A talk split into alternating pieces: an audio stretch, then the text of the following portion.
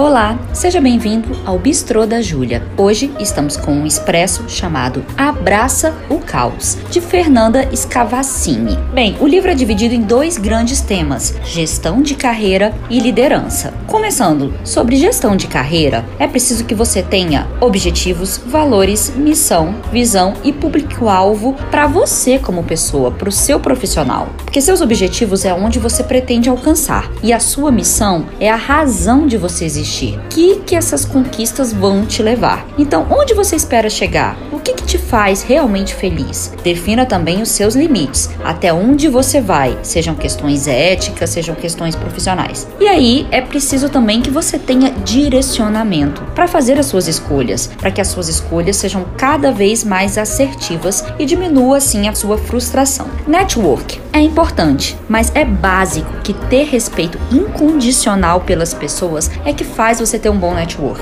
porque o resto é reflexo da sua imagem que você vai conseguir passar e que vai ocorrer de forma natural e espontânea. Então, como dica prática do livro, faça um encontro comercial a cada seis meses e também não ignore o LinkedIn. Aprenda a posicionar-se, a ter argumentação, a obter uma comunicação assertiva que envolve desde a clareza à sinceridade, porque quanto maior o nosso ego, bem menor a nossa compreensão. E humildade e respeito compõem a nossa imagem. Não ignore o esforço de uma pessoa. Em alguma demanda urgente, emergencial, lembre-se do espaço que ela teve, da necessidade que você teve e do retorno que ela te deu. Aprenda a errar também, a lidar com seus erros e assumi-los. Preocupe-se com o trabalho dos outros só se for para ajudá-los, porque gastamos muito mais energia reclamando do que resolvendo algo do que buscando a solução dele. E não perca o respeito pelo próximo à medida que você adquire novos conhecimentos. Como lembra o livro Como Viver 24 Horas, não, não se torne um pedante, né? Então não importa a área, é importante aprender a lidar com problemas e ter a capacidade de administrar o imprevisto dentro das responsabilidades que nos cabem. Então, quanto mais experiência você adquire, mais capacidade de pensar e agir rapidamente também, porque a gente vai estar no caos esteja no caos, mas não faça parte dele. Não absorva esse pânico, essa loucura. entenda também sobre gestão do tempo. Para sua carreira, ela é indispensável. Para sua vida pessoal, ela é indispensável, porque é importante você administrar todo o seu tempo. É, o livro nos traz até um exemplo de um cronograma com uma semana de gestão pessoal, família, seu dia a dia. Então, administre também a sua capacidade de ser sincero com as pessoas. Não aceite tudo que você vá fazer ou que você você veja a possibilidade de produzir sem entender o seu tempo, sem ver as suas prioridades também. Tenha organização e disciplina, tome decisões, né? E como uma dica prática, faça lista de tarefas pro dia. Faça lista de tarefas de médio a longo prazo também. Existem apps que nos auxiliam e a autora nos dá o exemplo do Evernote.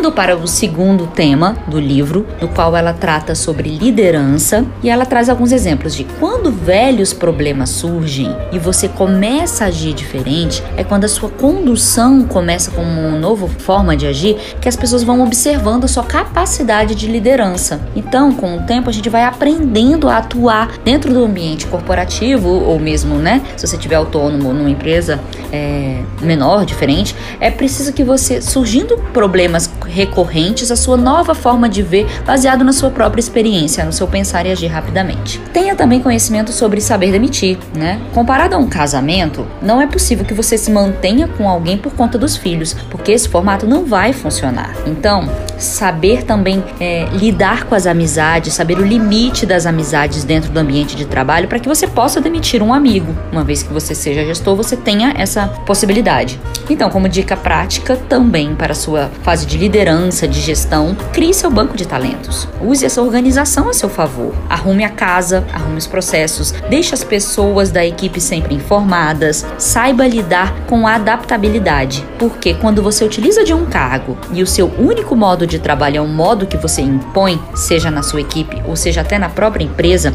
você não está utilizando da autonomia, e sim da autoridade. Você está utilizando muito mais o poder do que a sensatez. Os processos estão para nos auxiliar. Os processos eles não devem engessar uma equipe ou uma organização e nem mesmo que a gente tenha medo de mudá-los. Eles são importantes para atender as pessoas e não o contrário. Então é importante que os processos ocorram como um organismo vivo, que eles possam ser adaptados às necessidades das pessoas e das empresas. Lembre de ter uma equipe feliz e motivada. Trazendo um, uma frase do livro, ela diz: as pessoas precisam se sentir acolhidas e respeitadas respeitadas. Essa é a maneira que elas têm de ter a segurança necessária para também extrapolar em suas capacidades e entregar o seu melhor, e não apenas o que é necessário. Então, como uma dica prática para você, como líder, atuar na empresa e com a sua equipe, faça uma pesquisa de clima organizacional, para além da pesquisa que o RH produz. Faça uma pesquisa interna, busque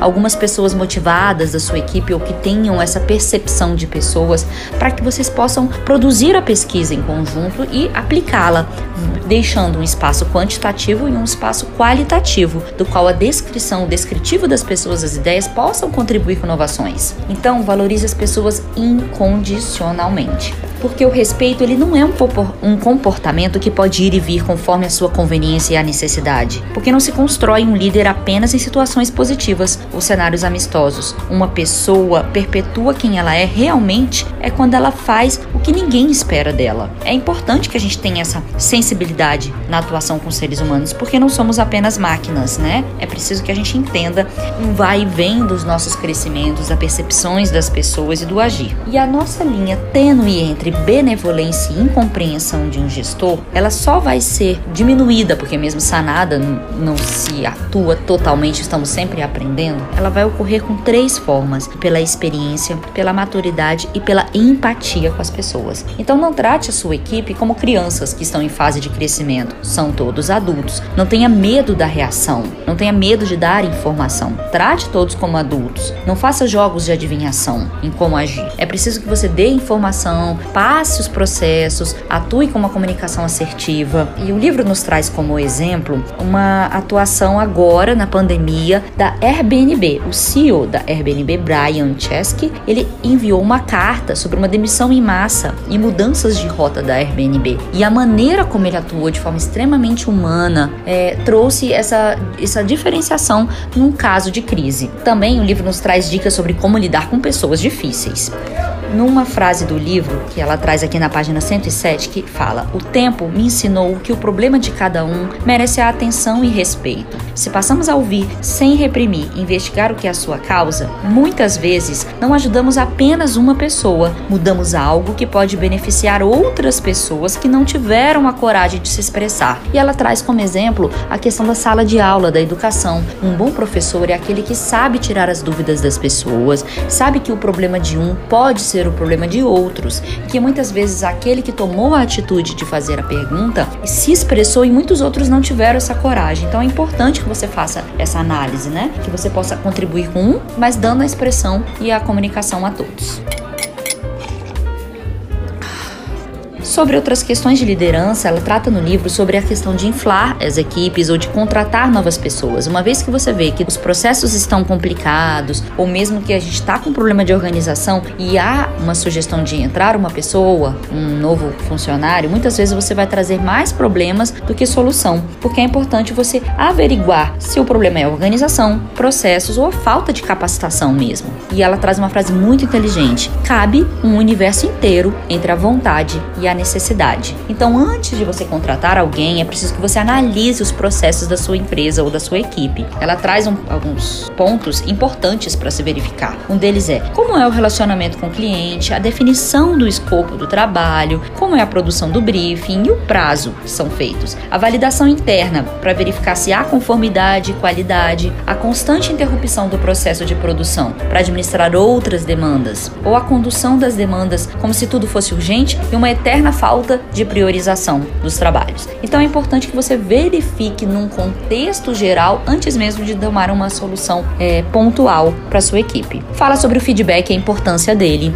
Você não gerencia uma equipe apenas apagando incêndios, você lidera prevenindo que eles ocorram, porque eles vão acontecer. É óbvio que incêndios e problemas para solucionar sempre vão existir na gestão e tá aí a liderança que precisa atuar nessa percepção. E aí ele traz também tenha entendimento sobre a percepção das pessoas. Vá além do que elas falam, do que elas comunicam. Um discurso ameaçador ou depreciativo é totalmente desnecessário, porque você só passa autoridade e não credibilidade. É preciso você busque compreensão sem ser muito permissivo. Não use o reconhecimento para justificar os seus erros. E diz também que tempo perdido é oficina do prejuízo. Trata também dos benefícios e dos impactos negativos do WhatsApp e como caso ela traz o caso da Ambev que foi proibida de usar o aplicativo fora do horário de expediente. E, como sugestões para inovação, é preciso que você já tenha uma produtividade alta, porque a inovação ela é um segundo passo. Dentre a produtividade e a inovação, a inovação ela busca por melhores resultados e qualidade naquilo que se, já se faz. Para um processo de inovação, você ter tempo para estudar, tempo para inovar, ela, como exemplo, dava um dia no mês para sua equipe estudar, trazendo seus relatórios de insights e, e, estudos que tenham sido feitos. E como dica prática, também tem os sprints de inovação, que são desafios a serem trabalhados pela equipe que contextualizam um problema específico e uma produção, por exemplo, em um dia traz dicas e o cuidado com o microgerenciamento, porque se você precisa de uma babá é porque você ainda não sabe andar sozinho, né? E o seu papel é guiar o seu time, não ficar sempre empurrando ele, né? A gestão de crise também é tratada no livro e toda gestão de crise, de caos, precisa de uma gestão da emoção. Então, para você atuar na gestão de crise, você precisa de agilidade e de escolher as pessoas certas, e não apenas aquelas que serão impactadas com o problema, que provavelmente você vai buscar aqueles gestores do qual um impacto negativo vai acontecer. Mas pense bem e busque pessoas que tenham ideias e soluções para além daquelas que vão ser apenas impactadas com o problema. E abrace o caos. Tenha pessoas que te inspiram, mas que esse sentimento não seja um conflito para você encontrar as suas próprias capacidades. E para você vivenciar tudo isso e buscar o seu melhor, essa inquietude interna, essa busca de ser capaz de fazer aquilo que você sabe que que é ou aquele que você almeja. É isso. Espero que vocês tenham gostado deste expresso e logo mais a gente vem com um expresso duplo com a autora Fernanda Scavacini. Obrigada.